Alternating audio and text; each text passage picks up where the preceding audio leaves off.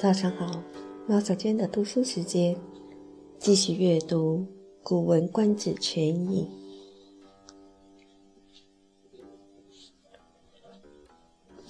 周正交质，隐公三年，《左传》。郑武公庄公为平王卿士，王。二于国，郑伯愿王。王曰：“无止。”故周郑交质。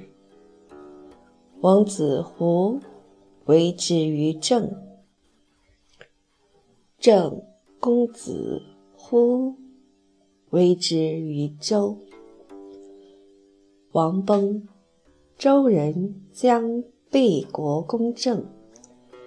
四月，郑蔡卒率师取温之麦。秋，又取成周之河。周郑交恶。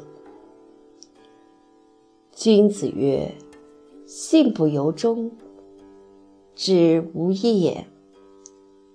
明数而行，邀之以礼。”虽无有志，谁能见之？苟有名姓，见兮爪指之毛，平凡温藻之菜，匡举其府之器，黄屋行老之水，可见于鬼神，可修于王宫。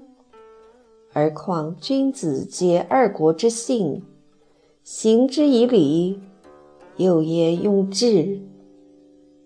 风有采繁、采平，雅有行为，窘拙，昭忠信也。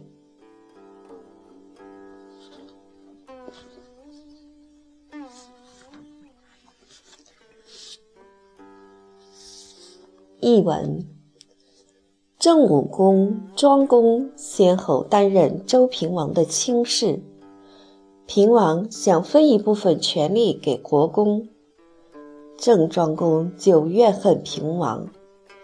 平王说没有这回事，因此周郑交换人质，王子胡到郑国做人质，郑国的公子忽。到周朝做人质。周平王逝世，周人准备把政权交给国公。